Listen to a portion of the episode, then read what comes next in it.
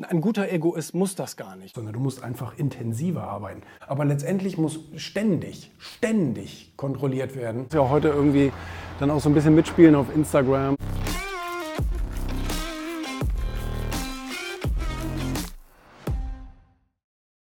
Wenn Elon Musk eine Rakete in den Weltraum schießt, dann ist das Ziel, wo die ankommen soll, ist klar. Und es wird abgeschossen und ständig letztendlich korrigiert, beim Flugzeug genauso logischerweise, ständig korrigiert ähm, der Weg. Weil natürlich wird es abgelenkt durch Winde und durch Magnetfeld und all solche Dinge. Aber letztendlich muss ständig, ständig kontrolliert werden, wie muss das Ding jetzt gerade fliegen, damit wir auf dem richtigen Punkt landen. Und ähm, genau das gleiche, die gleiche Analogie findet während des Berufsalltages statt. Es kommen ständig irgendwelche Ablenkungen. Du kannst aber jetzt nicht sagen, ich mache jetzt mal eine Stunde irgendwie, ich kehre jetzt mal den Hof und äh, mache mal irgendwie andere Sachen, kümmere mich hier mal um Corona und all so ein Kram. Weißt du, wichtig ist, dass langfristig immer geschaut wird, bin ich gerade auf dem Kurs, dahin zu kommen. Und wenn dein Kunde rummeckert, er hat gerade irgendwie meh, meh, meh Probleme oder wie auch immer, so, dann kannst du ihn leider nur heulen lassen, weil die Priorität ist, ähm, dein Unternehmen zu entwickeln, Innovationen voranzutreiben, Produkte zu erfinden und all solche Dinge. Deutschland kann das auch wunderbar als ganzes, als ganzes Land gesehen ähm, äh, Digitalisierung, äh, Bürokratieabbau und so, kann man alles verschlafen. Verschiebt man alles auf morgen und heute ist ja irgendwas, irgendein Strohfeuer, was wir löschen müssen. Weil er ganz oft gefragt wurde, Dirk, was würdest du machen, wenn du noch mal jung wärst?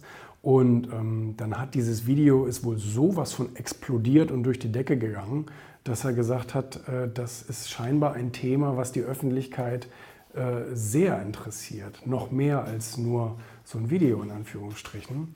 Und dann hat er hier, wie viele Seiten sind es? Bisschen über 200 Seiten, aber gut geschrieben, das kann man, kann man schnell durchlesen, hat er hier gezaubert. Ja, das ist schon, das ist schon Wahnsinn. Aber eines der Probleme ist ja, eines der Probleme ist ja, dass äh, junge Leute diese Frage aus einem bestimmten Grund stellen. Die stellen die Frage nämlich, weil sie wissen wollen, wie die Abkürzung geht. Wie kann ich schneller erfolgreich werden als alle anderen? Und wo sind die Abkürzungen? Wo kann ich langlaufen, wo sonst keiner langläuft und so weiter? Und das ist eine schwierige Frage, weil sie impliziert, dass es eine Abkürzung gibt. Und die gibt es ja nicht. Die Abkürzung wäre harte Arbeit oder noch härtere Arbeit. Das wäre die einzige Abkürzung, die mir einfallen würde. Arbeite noch härter als die anderen, wobei das nicht heißen muss, dass du dich müde arbeiten musst, sondern du musst einfach intensiver arbeiten. Du musst die richtigen Dinge tun, also do more great work, heißt ein Buch, was ich mal gelesen habe, mach mehr großartige Arbeit. Mach mehr Arbeit, wertschöpfende Arbeit und nicht irgendwie unsinnige Arbeit. Also den Hof kehren gehört nicht zu äh, wertschöpfender Arbeit. Ist es nicht. Dein Auto in die Waschanlage fahren ist auch kein Hasseln. Und deinem Computer Updates zu verpassen, ist auch kein Hasseln. Das ist alles keine wertschöpfende Arbeit als solches. Ne?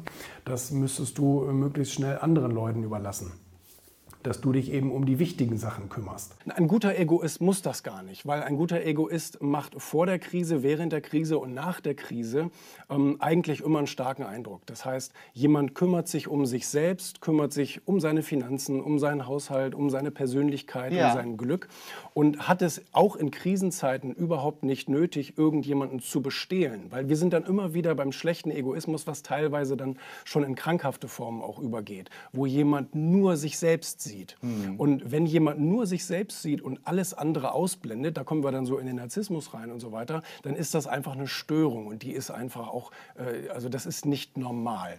Und da gibt es natürlich auch noch schlimmere, das wird der Professor wahrscheinlich äh, alles erklären, da gibt es dann auch noch schlimmere äh, Störungen bis hin zur Soziopathie und so weiter. Aber darum soll es überhaupt nie gehen. Es soll, es soll darum gehen, kümmere dich in allen Zeiten gut um dich, um, ja. Um, um deine Situation, dass du im Leben gut und stark dastehst. Ja. Und weil dann kannst du nämlich in so einer Situation, wie wir sie jetzt gerade haben, aus der Stärke heraus überall Solidarität mhm. zeigen. Ja, wie machen wir am besten? Wo fangen wir an?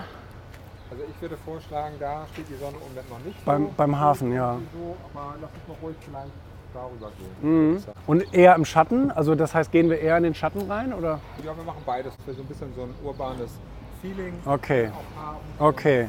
Jetzt habe ich äh, heute ein, ein Fotoshooting mit Oliver hier in Hamburg. Freue mich schon drauf für das Buch. Ähm, mit dem Buch so ein paar, paar Außenaufnahmen machen. Man muss ja heute irgendwie dann auch so ein bisschen mitspielen auf Instagram, so ordentliche Fotos liefern und so. Und Oliver macht das halt am besten. Äh, das ist ja mein Haus- und Hoffotograf, äh, überhaupt wenn es um meine Bücher und auch um die Interviews geht, Bohlen und wen hat er nicht alles fotografiert für uns. Genau, da freue ich mich drauf. Wir haben geiles Wetter. Wir haben richtig schönes Wetter jetzt gerade noch. Heute Nachmittag soll es regnen, aber jetzt ist es gerade noch sehr, sehr gut. Und ein bisschen Wolkenschleier, sodass die Sonne nicht so brennt. Ne? Das ist cool.